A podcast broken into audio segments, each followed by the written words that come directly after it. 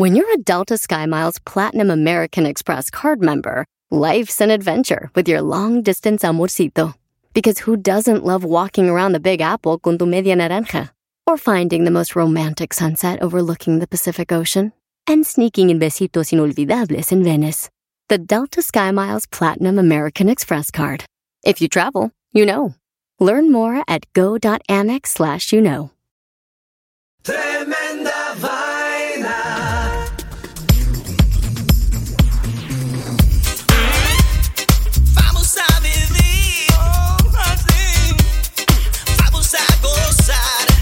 Hola amigos, bienvenidos a Tremenda Vaina, el show donde escuchas cuatro historias absolutamente increíbles. Pero solo una es falsa, fake news. Hola, soy Danilo Álvarez Soy Román Rojas. y esto es Tremenda Vaina. En este episodio de Tremenda Vaina. Lluvia de peces. ¡Feliz año! 5521. La maldición de Pompeya. Población 1. Esto es Tremenda Vaina, episodio 48 y feliz año. esto y esto empieza- empieza... ¡Ah! ¡Oh! sí. Tremenda Queridos amigos de Tremenda Vaina, feliz año, feliz 2021, qué bueno estar con ustedes otra vez. Vamos con la primera historia de hoy, lluvia de peces y un gran saludo a nuestro fan Rómulo que está escuchando. Feliz año, Danilo Álvarez. Feliz año, Román Rojas, y a todos nuestros oyentes de Tremenda Vaina, carajo. Con mucho cariño a todos y les deseamos lo mejor en el 2021 y ojalá que sea mejor que el 2020 porque el 2020 Eso está Fue- fácil, Román. no. que sea mejor que el 2020 va a ser fácil.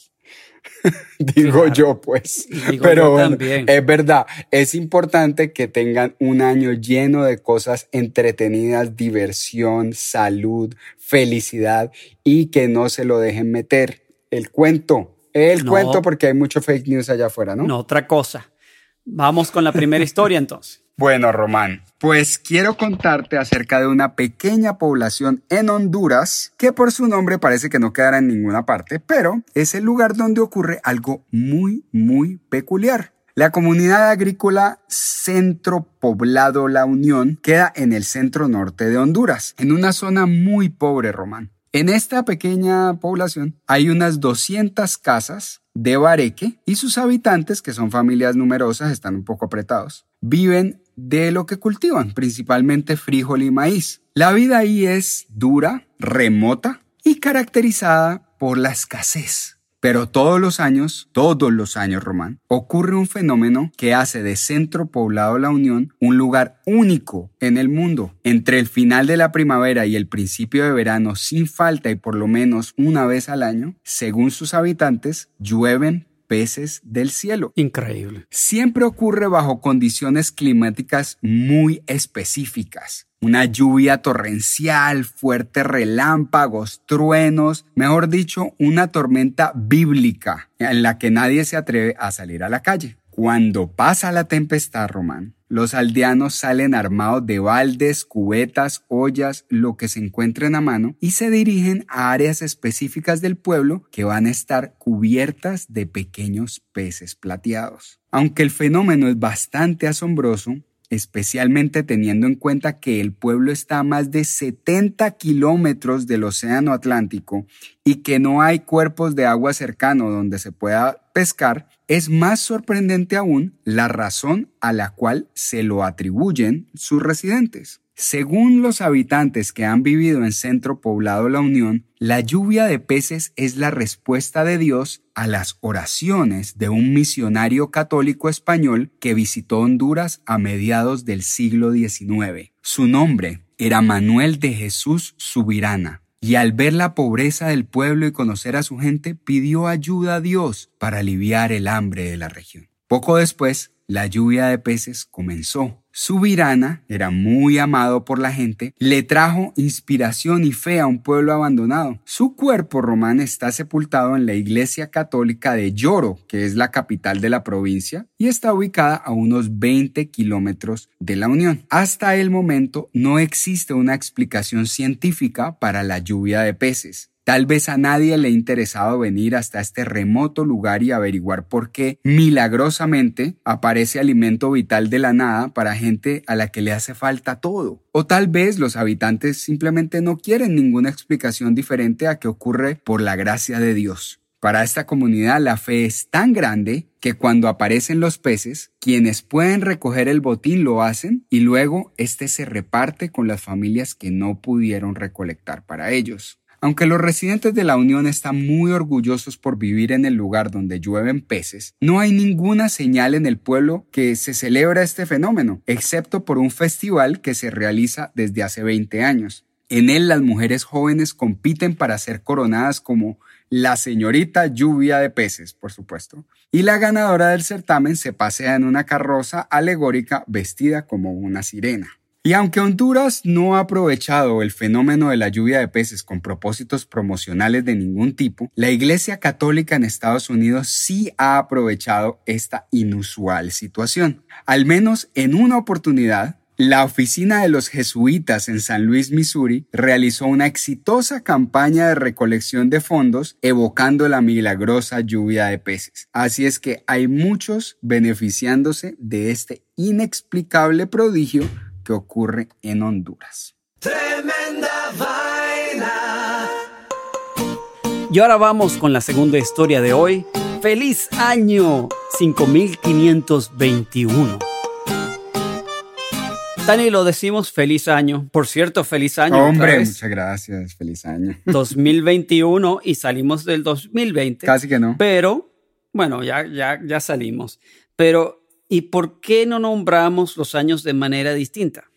¿Por qué aceptar lo impuesto por el Papa Gregorio en el año 1582? Ah, buena pregunta. que fue una refinación del calendario juliano, el calendario romano reformado por Julio César 45 años antes de Cristo. Ajá. El calendario gregoriano fue introducido en 1582 y ahora hace 438 años es usado mundialmente como el calendario de facto en asuntos seculares, negocios, mercadeo, pero hay un grupo de estudiosos en esta era de cambios que consideran que es preciso y justo reconsiderar si ese calendario con visos religiosos impuestos por el Vaticano Sí. debe ser la medida universal del tiempo para todo el mundo. De acuerdo. Muy Ellos válido. dicen que es tiempo de reconsiderar. Por eso, recientemente, académicos de diversos países y culturas se reunieron en Luxemburgo, país pequeño de Europa, sitio ideal para este discreto encuentro. Una gran cantidad de sistemas calendarios del cercano Oriente Antiguo aparecieron en la Edad de Hierro. Así que en la antigüedad existieron el calendario babilónico, el calendario del imperio persa, el sistema que remontan a tiempos tan antiguos como el neolítico. Ajá. El término calendario fue tomado de las calendas, nombre que se le adjudicó al primer día del mes en el calendario romano, del verbo calare. Ajá. Calare que significa llamada o el anuncio de la aparición de la luna nueva. Ok. Que en esta conferencia los académicos presentaron sus ponencias con argumentos que luego fueron sometidos a discusión de los expertos. Una de las presentaciones más fogosas fueron los del académico Adesh Sim de la India. Ajá. Argumentó que la imposición de un calendario cuyo punto de referencia es, Es Cristo, cristiano sí. Ajá, no tiene sentido cuando la fe islámica conforma una población de 1.800 millones de habitantes. Claro. En otras palabras, un 24% de toda la población mundial. Continuó su charla refiriéndose al calendario hindú moderno, a veces denominado Panchanga, así se llama, que agrupa distintos calendarios lunisolares tradicionalmente utilizados en el hinduismo. Lo propuso como alternativa de adopción para reemplazar el calendario del uso actual. Por su parte, el representante de China presentó un proyecto de calendario basado en el antiguo calendario Taichu. Salud. Que fue refinado en el periodo Meiji. que fue refinado, muchas gracias, que fue refinado en el periodo medieval, pero que puede adaptarse a los tiempos modernos con la tecnología disponible actualmente. Se fundamenta también en uno utilizado en la dinastía Yuan, siglos 13 y 14, que utilizó trigonometría esférica con el fin de encontrar la duración del año tropical. Ah, este calendario tenía un año de 365.24 días, idéntico al calendario gregoriano, lo que facilitaría la adaptación al ser prácticamente igual en número de días al calendario actual. Se sumó a la idea de que la imposición de un calendario cristiano en una China de creciente influencia mundial debe ser revisada. Su ponencia fue aplaudida por los representantes de países como Indonesia, Egipto y Nepal. Ahora, después de toda esta cátedra de calendario, Sanilo, ¿sabes más o menos en qué años estamos según estos académicos? Pues mira, yo no sé, pero sé que según los judíos estamos bien adelantados. Sí, algo por ahí, como cinco mil y pico. Eh, bueno, precisamente en su reunión llegaron a la conclusión tomando en cuenta que la civilización más antigua del mundo es la de Mesopotamia, que estamos en el año 5521. Entonces, parcero, te deseo y les deseo a todos los oyentes de Tremenda Vaina un feliz año 5521. muy bien, muy bien. Vamos a comerciales y ya regresamos con Tremenda Vaina.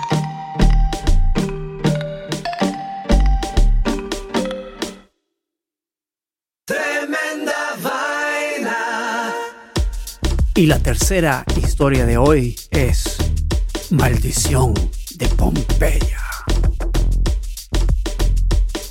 Roman, has escuchado acerca de la ciudad de Pompeya, ¿verdad? Donde ocurrió la erupción hace mucho tiempo. Sí, sí, sí, claro. Bueno, para recordarte un poco su historia, Pompeya fue el epicentro de una de las tragedias más horrorosas de la historia antigua y durante mucho tiempo fue una ciudad perdida. No sé si sabías esto. Estuvo enterrada bajo toneladas de ceniza volcánica y escombros tras la erupción del monte Vesubio en el año 79 a.C. para hablar un poco más acerca del calendario de Cristo. La ciudad y los cuerpos de unas mil personas que no lograron escapar estuvieron enterrados por miles de años, Román. Increíble. Miles de años, hasta que Pompeya fue descubierta por accidente en el siglo XVIII durante la construcción de un nuevo palacio para el rey Borbón de Francia. Bueno, con el tiempo la ciudad se restauró y se convirtió en un destino turístico muy importante, aunque un poco macabro si me preguntas a mí, porque igual estás visitando con tu familia, tu novia, tus hijos, un lugar donde tanta gente experimentó un sufrimiento inimaginable y una muerte horrible. Horrorosa. Incluso aún se puede ver cómo quedaron los cuerpos de sus habitantes,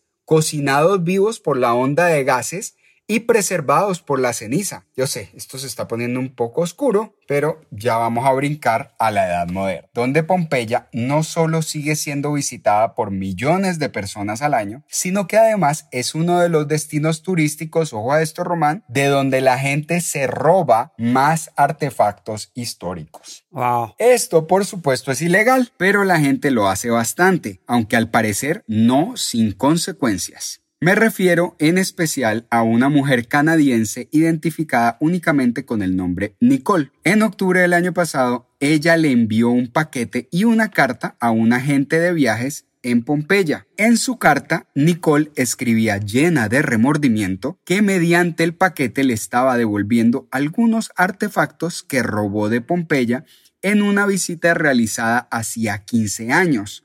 Entre ellos estaban una ánfora, unas baldosas y un pedazo de cerámica.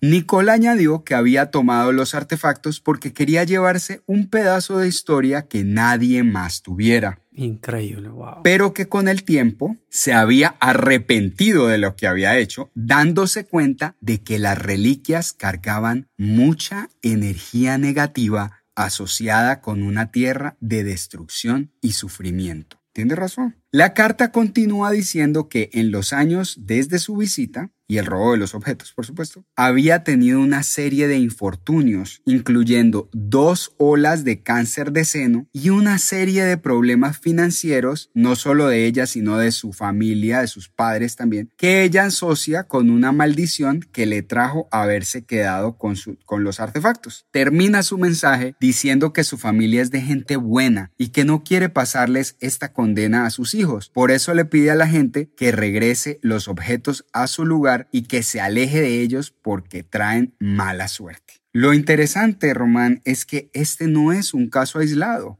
Como la confesión y devolución de Nicole, han ocurrido una multitud de situaciones similares a lo largo de los años, tanto que las autoridades han creado un museo de artefactos robados cuyos ladrones arrepentidos han regresado por razones similares. Aunque no existen pruebas reales de una maldición de Pompeya como tal, esperan que estos casos ayuden a evitar que turistas manilargos quieran robarse las reliquias de este inigualable destino turístico. ¿Será que la maldición es real, Román? Yo lo único que te digo es que si voy a Pompeya un día a ver ese lugar, no voy a llevarme nada conmigo. No, no, no, no, no, no, no.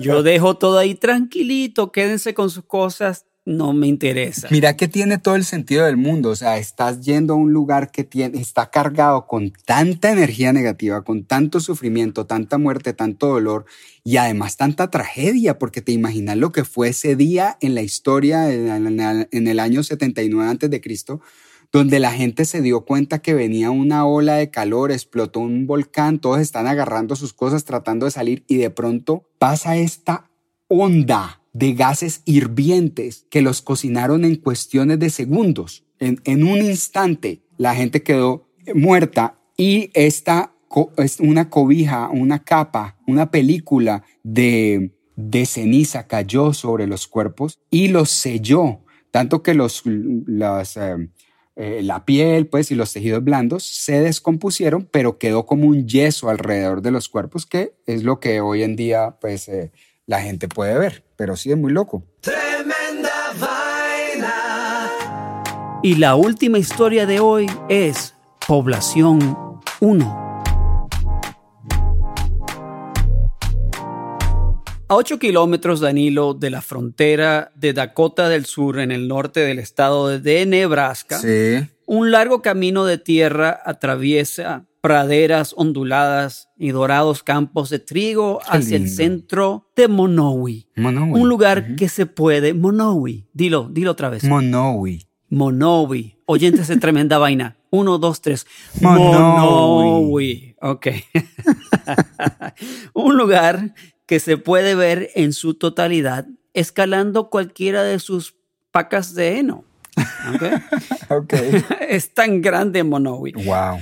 Dentro de un edificio blanco con la pintura desgastada, Elsie Ayler, de 84 años de edad, voltea frituras de cerdo y abre botellas de cerveza para un par de clientes habituales bajo el letrero que dice Bienvenido a la mundialmente famosa taberna Monowi, la cerveza más fría en el poblado. Okay. Cuando Rudy, el esposo de Elsie, murió en el 2004, no solo la dejó al mando de la taberna, sino de todo el pueblo, Danilo.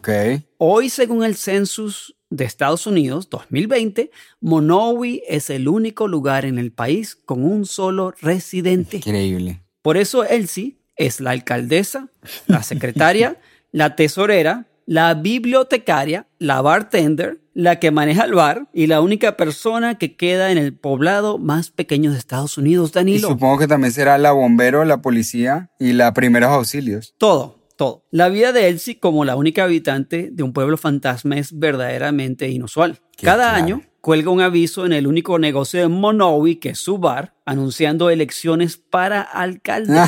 y luego vota por ella misma, porque es la única. Pues claro. Se le exige que presente un plan municipal cada año para obtener fondos estatales y luego recauda anualmente alrededor de 500 dólares en impuestos para mantener encendidas las tres farolas del pueblo y el agua, y el agua fluyendo. No fregues. Cuando solicito al Estado mis licencias de licor y tabaco cada año, las envía a la secretaria del pueblo, que soy yo, dice ella, explica. Ajá. Entonces los recibo como la secretaria, los firmo como la empleada y me los entrego como la dueña del bar. en la década de 1930, Monoway era una animada parada del ferrocarril de Elkhorn, hogar y hogar de 150 personas, tiendas de comida, restaurantes, incluso una prisión. Pero Ah, poco a poco, después de la Segunda Guerra Mundial, la gente del pueblo empezó a mudarse y ya para el año 1974 ya casi todos se habían mudado, excepto Elsie y su marido Rudy, que falleció en el 2004, como mencioné anteriormente. Elsie y Rudy se conocieron en Monawi cuando eran niños, imagínate. No, pues en No sé, una locura. 1919. Y hasta Rudy fue y peleó en la Segunda Guerra Mundial y todo, ¿no? Una locura. Eh, pero bueno, puede ser que él sí viva sola, pero está lejos de sentirse así. Camina unos metros desde su casa a la taberna todas las mañanas a las 9, excepto los lunes, que es su día libre. Y bueno, ya va y abre el bar todos los días. La mayoría de sus clientes habituales viven a unos 40 kilómetros de ahí y son personas que ha conocido a lo largo, a lo largo de su vida. ¿Qué será lo que vienen a hacer al bar? ¿Será saludarla? Porque ¿qué más bueno, va a venir a hacer uno ahí? muchísima gente viene, muchísimos turistas pasan por ahí porque se, cuando murió el esposo, eh, el pueblo se hizo famosísimo de ser el único pueblo de los Estados Unidos con un, Un solo habitante. habitante, claro. Entonces ella tiene un libro donde firma toda la gente que va a Malawi eh, y bueno, la señora no está sola, Claro, en otras palabras. claro, ¿no? claro. Ah, y los hijos viven fuera, fuera de- del estado, viven en otros estados de los Estados Unidos, pero regresan a Malawi a visitar a la, ma- a la mamá. La señora no anda sola. Pero lo cierto es que esa es el- la, la única ciudad de los Estados Unidos con población de una persona. ¿Qué te Mm, parece? Muy divertido. Hay que pasar por Malawi, Manawi, Ma- ¿qué? Malawi. Algún día tomarse una foto, mano. Y eso que no le debe quedar mucho tiempo a Malawi, la verdad. Monowi, Monowi. No le queda a Monowi mucho tiempo porque cuando la señora se muera, pues yo creo que ya no va a quedar nadie ahí. Toca salir de Monowi. Monowi, sí. Pero bueno, tremenda vaina. Bueno, muy interesante. Saludes a la señora. Ojalá esté escuchando tremenda vaina y si no, pues que esté atendiendo el bar. Tremenda vaina.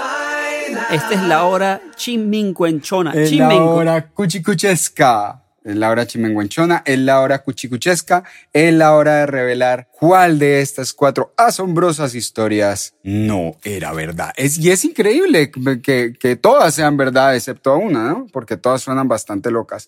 Pero hay una, como todos los fake news que nos pasan por el teléfono todos los días, suena que es, pero no lo es. Así es, así que vamos. La primera historia del episodio, episodio de hoy fue lluvia de peces. Lluvia de peces de la- un pequeño poblado en Honduras donde todos los años sin falta y algunas veces más de una vez aparecen peces sobre el suelo después de una torrencial tormenta. La historia número 2, feliz año 5521.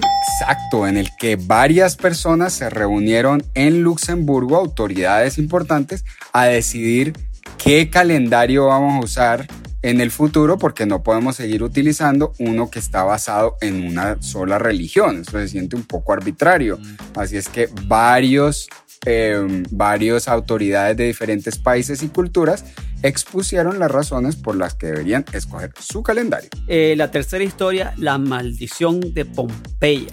Es verdad, acerca de una mujer que devolvió artefactos a Pompeya después de habérselos robado hace 15 años porque asegura que le trajeron una maldición que le llenó la familia de mala suerte. Solamente le han ocurrido cosas horrorosas después de que su vida era fantástica y ella está bien clara de que la culpa es de los artefactos que traen mucha energía negativa.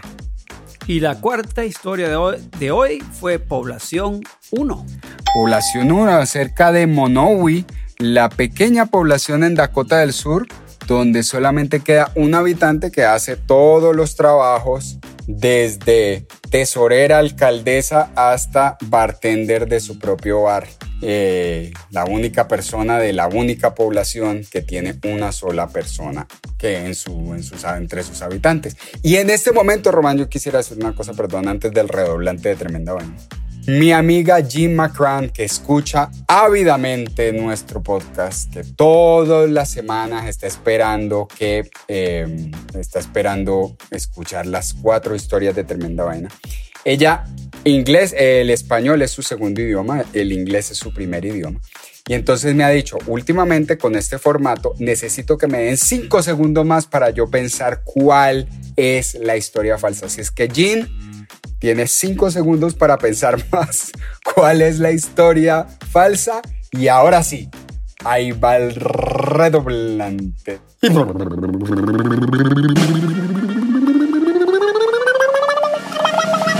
La historia falsa del episodio de hoy fue Feliz año 5521. Ah. No fregué, Román. Yo pensé que era la de Monowi. No. Ah, entonces nunca se reunieron estos tipejos en Luxemburgo, mano. Pero no te extrañes. Pero es verdad que sí llevamos ve- cinco Sí. mil y punta de años en varios calendarios, ¿no?